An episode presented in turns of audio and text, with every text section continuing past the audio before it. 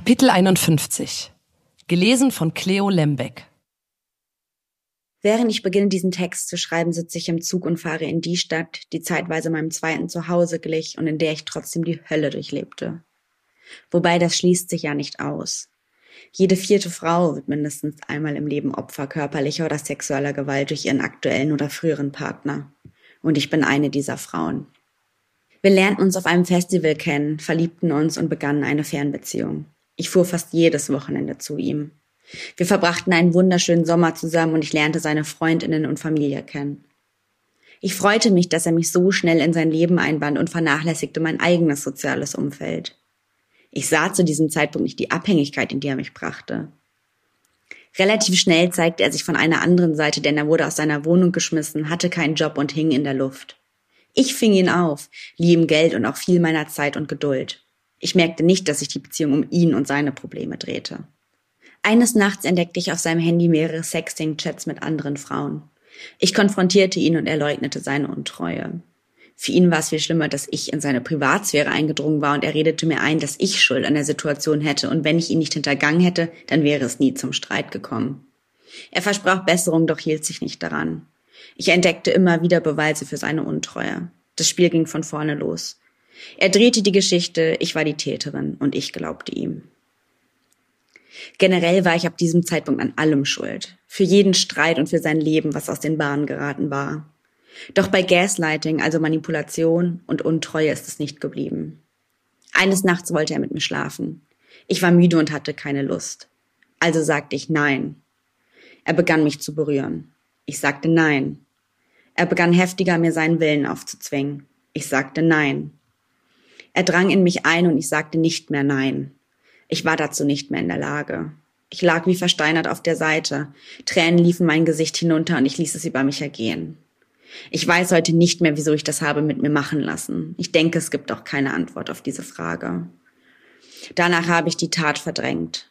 Einmal sprach ich vage mit einer Freundin darüber. Sie meinte, dass es ihr nicht richtig vorkam. Ich versuchte daraufhin die Situation herunterzuspielen und an meiner Aussage zu zweifeln. Und so verdrängte ich es wieder. Bis zu einer weiteren Nacht. In dieser habe ich mich gewehrt. Ich wollte nicht, und das machte ich diesmal nicht nur verbal deutlich. Er legte sich auf mich, versuchte meine Beine zu spreizen. Ich sagte laut Nein und hielt meine Beine mit aller Kraft zusammen. Er versuchte es wiederholt. Ich konnte nicht einschlafen vor Angst und ich weiß nicht, ob dieser Kampf Minuten oder Stunden gedauert hat. Irgendwann ließ er von mir ab und ich weinte mich in den Schlaf. Neben ihm. Am nächsten Morgen lag ich wie versteinert da und weinte immer noch. Er fragte, was los sei, doch ich konnte ihm keine Antwort geben. Ich wusste, dass etwas falsch war, aber konnte das nicht verbalisieren. Ich realisierte nicht, was sich letzte Nacht abgespielt hat. Er ließ mich allein und ich lag den ganzen Tag verkrampft im Bett. Nachmittags kam er mit seinen Kumpels zurück nach Hause, als sei nichts gewesen. Ich fasste meinen ganzen Mut zusammen und fuhr mit dem Zug zurück in meine Stadt. Abends fragte er mich, wieso ich so schnell die Wohnung verlassen habe, und ich erzählte ihm von der letzten Nacht und dem vorherigen Vorfall.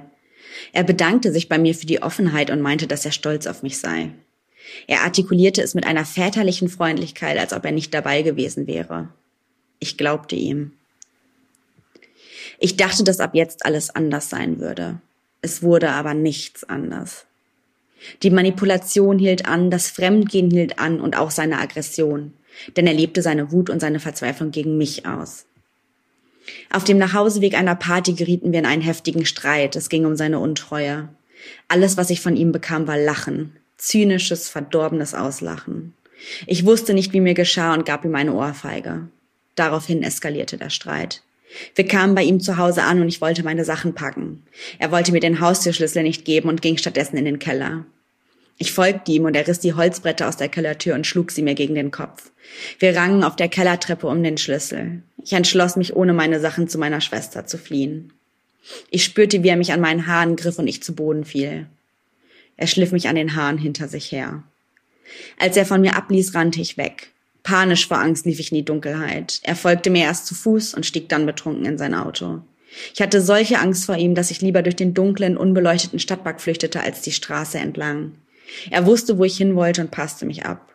Und wieder begann die Manipulation.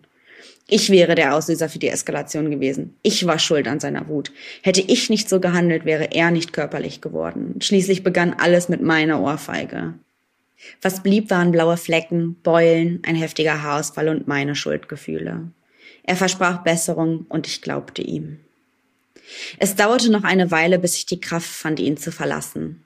Unter anderem auch, weil er sagte, dass wenn ich mich trennte, er dafür sorgen würde, dass ich keine Freundinnen mehr hätte und er mein Leben zerstören würde. Bis dahin kamen auch immer wieder Wutausbrüche. Lampen wurden im Bett kaputt getreten, alles voller Scherben.